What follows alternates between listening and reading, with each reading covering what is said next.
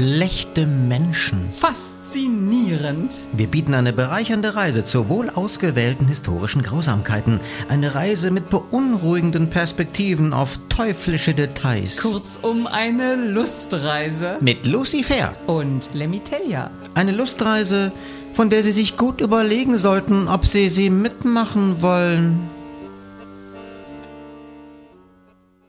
Herr Telja, Frau Fair.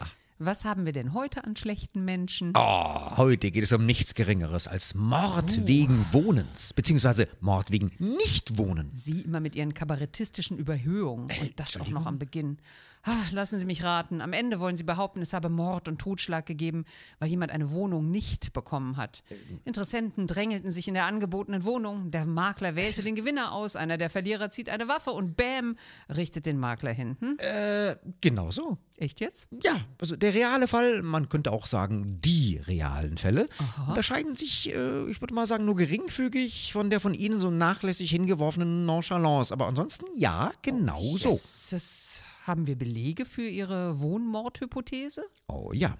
Quelle Zeit Online vom 30.07.2022. Tatort: ein Haus im saarländischen Ottweiler im Jahr 2022.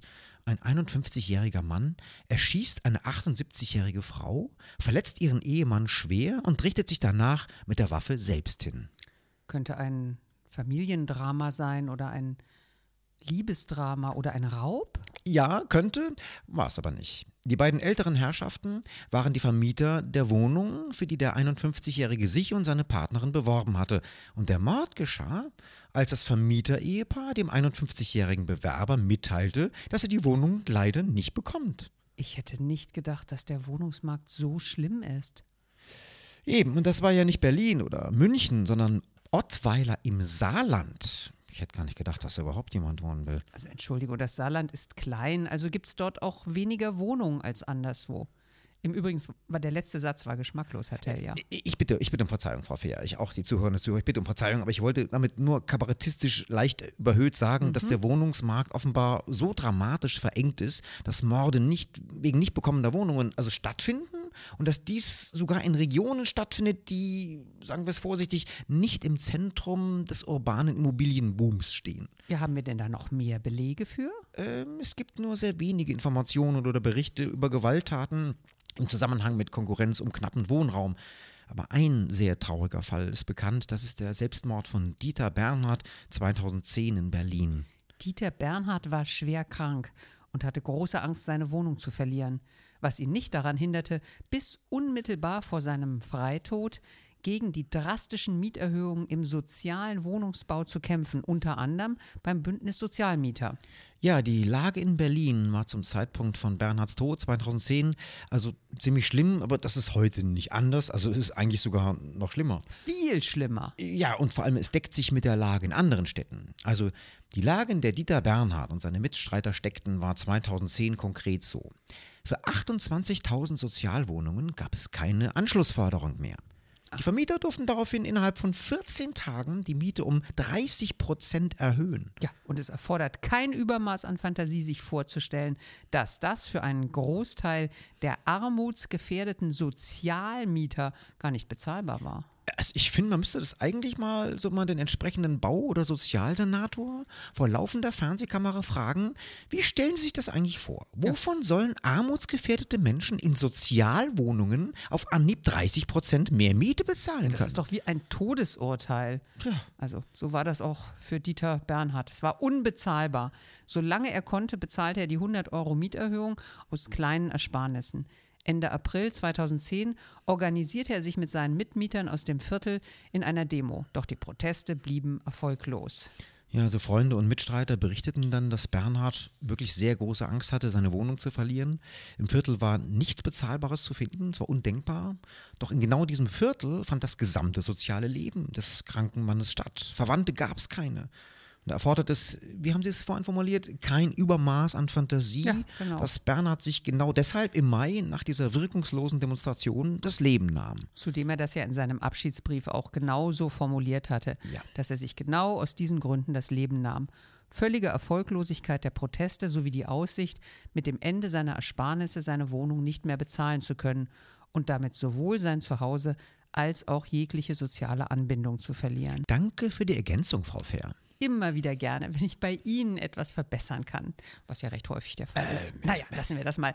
Betreffend Selbstmorde wegen verlorenen Wohnraums gibt es ja ganz interessante Zahlen aus den USA laut dieser großen Studie darüber. Entschuldigung, Entschuldigung, Frau Fair, da muss ich jetzt mal äh, ganz kurz Ja, einhaken, um das zu bitte? verbessern bei Ihnen. Das ist nicht irgendeine große Studie. Es ist die erste große wissenschaftliche Studie überhaupt, die nicht nur Daten über finanzbedingte Selbstmorde, wie Sie das genannt haben, sammelte und ins Verhältnis setzte, sondern sogar einen eigenen Index bildete, diese Studie, für zwangsräumungsbedingte Selbstmorde. So bedeutend ist dieses Thema in den USA. Frau Fair, das musste jetzt leider sein. Ja, Entschuldigen Sie. vielen Dank für die Verbesserung. Immer wieder gerne, wenn ich bei Ihnen was verbessern kann. Das war ja eine billige Retourkutsche. Basis der Studie sind Daten des National Violent Death Reporting Systems, also einer systematischen Datensammlung über Sterbefälle durch Gewalt, die in 16 Bundesstaaten erhoben werden.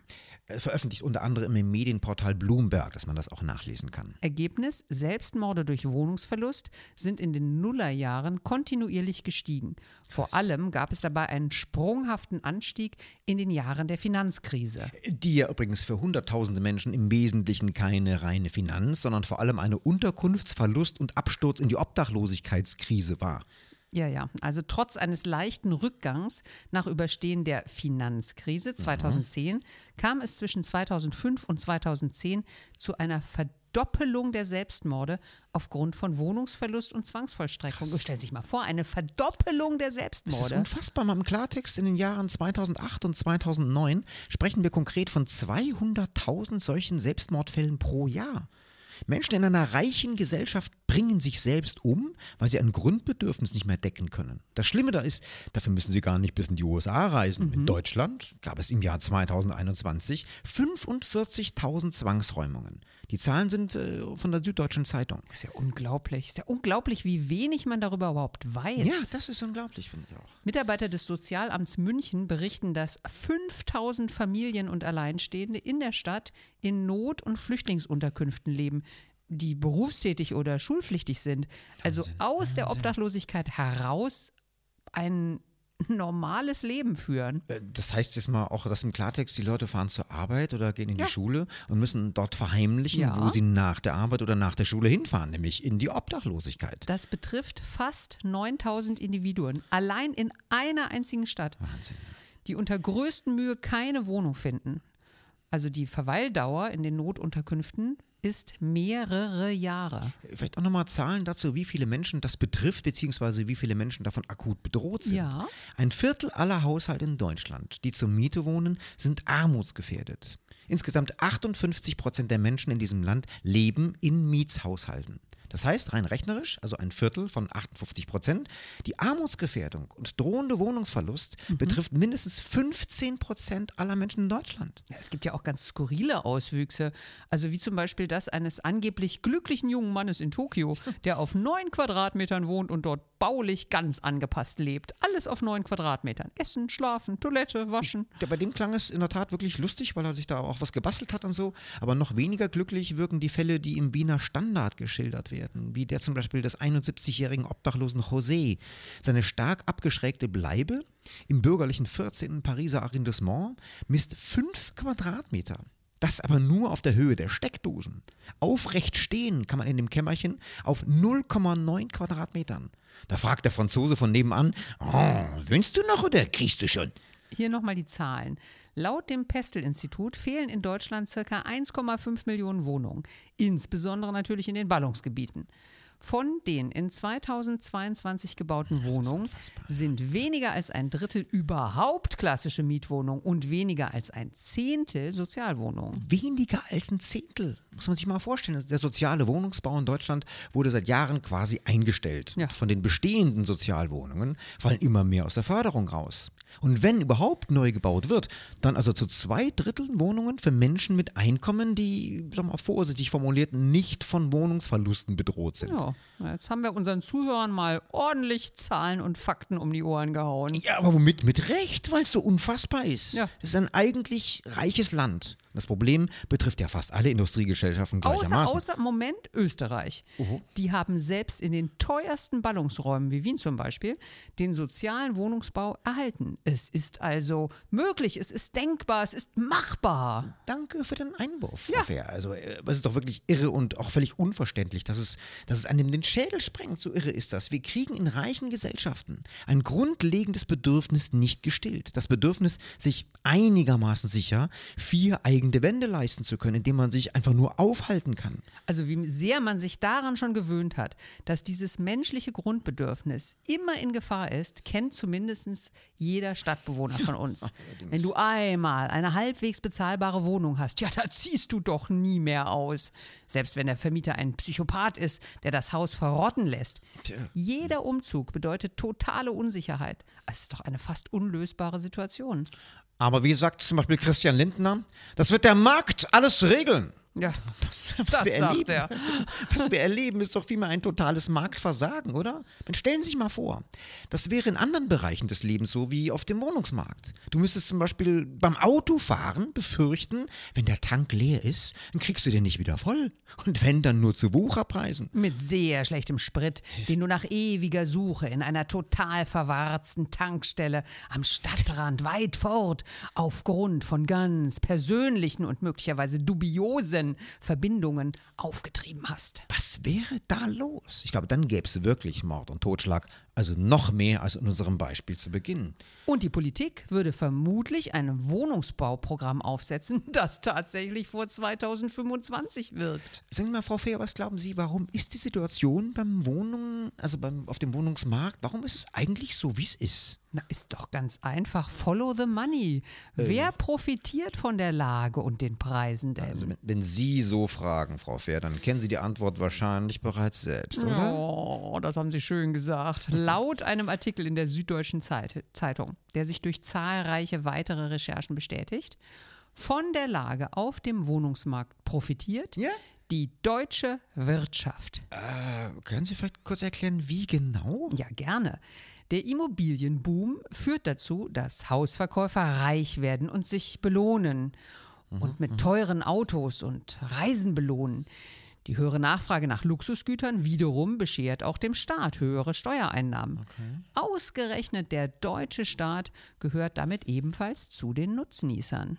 Ah, Ja, okay, so was also mit ein Grund dafür sein dürfte, wenn ich das richtig verstehe, dass Geldwäsche in Deutschland nach wie vor Konjunktur hat und wie geschmiert läuft. Ja. Du kannst deine Steuerschuld von 1000 Euro nicht bar bezahlen, aber du kannst eine Villa für 3 Millionen Euro in bar bezahlen. Wahnsinn, oder? Das, das ist Wahnsinn. Das, das führt dazu, dass ein nicht unerheblicher Teil der weltweiten Geldwäsche, zum Verdruss übrigens vieler europäischer Kollegenländer, in Deutschland stattfindet. Aus genau diesem Grund werden Luxuswohnungen mit Geld aus diversen Verbrechen anonymitätsstützend in Bar bezahlt. Das treibt die Preise in die Höhe, weil immer mehr Wohnungen natürlich gewinnbringend Luxus saniert werden. Womit natürlich immer weniger Wohnraum für Menschen mit durchschnittlichen oder sogar geringen Einkommen bleibt. Das, ist, das Irrste daran ist wiederum, neben den absurden Folgen für den gesellschaftlichen Zusammenhalt, das Profitieren von steigenden Werten der Grundstücke und damit auch der Wohnungen dürfte es laut Grundgesetz gar nicht geben. Es Nein. ist grundgesetzwidrig. Echt? Also jetzt, Ja. muss, jetzt muss ich mal fragen, wie das? Kann ich Ihnen gerne erklären. Also, Ach, äh, dieser Satz Eigentum verpflichtet ist ein Grundgesetzpassus. Noch deutlicher ist erstaunlicherweise die bayerische Landesverfassung. Ich zitiere mal wörtlich. Steigerungen des Bodenwertes, die ohne besonderen Arbeits- oder Kapitalaufwand des Eigentümers entstehen, sind für die Allgemeinheit nutzbar zu machen. Das ist Artikel 161 Absatz 2 der bayerischen Landesverfassung.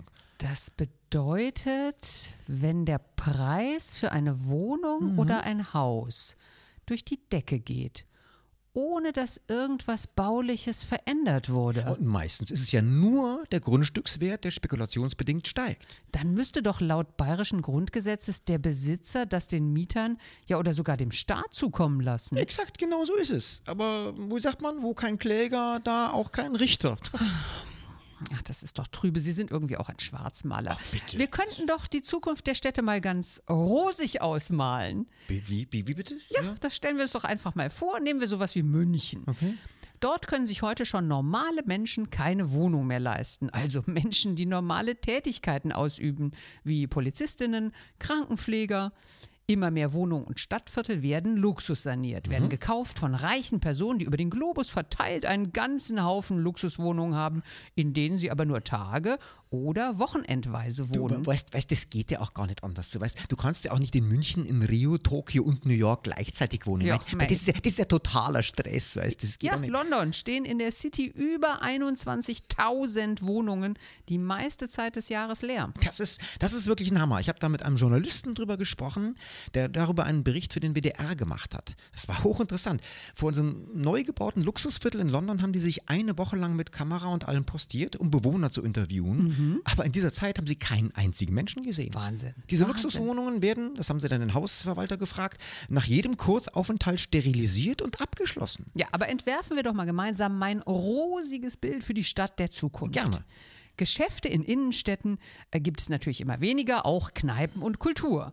Weil die Wohlhabenden, die wegen des urbanen Kulturlebens in die Stadt rein gentrifizieren, gegen den Lärm klagen, kaum sind sie eingezogen, der natürlich, wie wir wissen, von Kneipen und Kultur ausgeht. Also genau das urbane Leben kaputtklagen, wegen dem sie in die schöne, teure Stadt gezogen sind. Und dann lebt man als Normalbürger eben in der Vorstadt oder noch weiter draußen. In die Stadt fährst du nur rein zum Arbeiten. Ja, und je nachdem, wie weit du dann da draußen wohnst, als Krankenschwester oder Polizist, ja, da kannst du doch gleich im Regionalexpress Das ist eine wohnen. super Idee, ja. Wenn überhaupt, kannst du in der Stadt nur noch einen Job als Bewohnerdarsteller bekommen. Ah, Bewohnerdarsteller. Das ist ein Job für Menschen, die, also die dann geringfügig bezahlt in diesen unbewohnten Luxuswohnungen Ja. Scheinwohnen. Genau. Damit diese Wohnungen eben bewohnt wirken und damit darin dann weniger eingebrochen wird. Ja, und natürlich scheinbewohnt für die Touristen. Natürlich. Die gibt es in München natürlich weiterhin, auch wenn niemand dort mehr wohnt.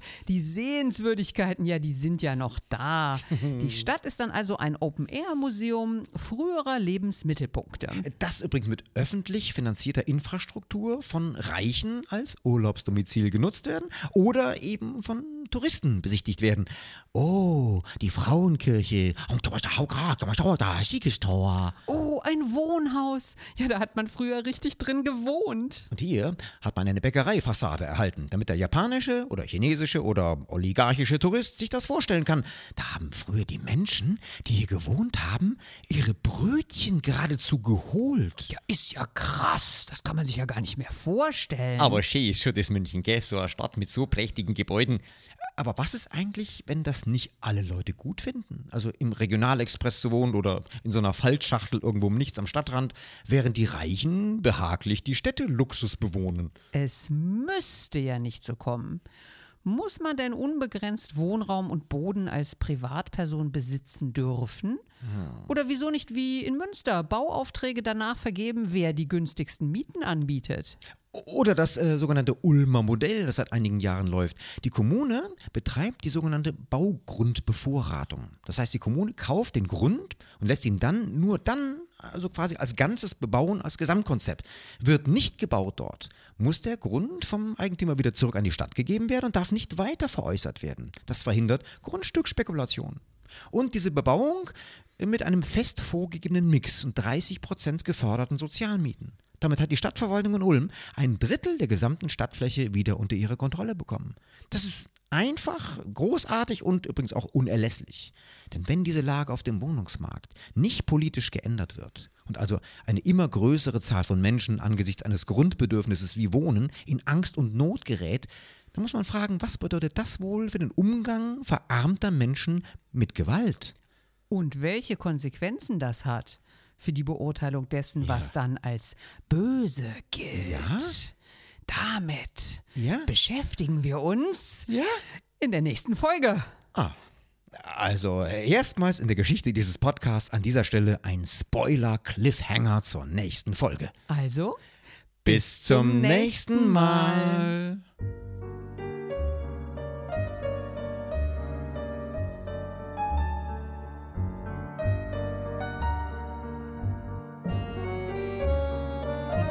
Beunruhigende Restgedanken noch.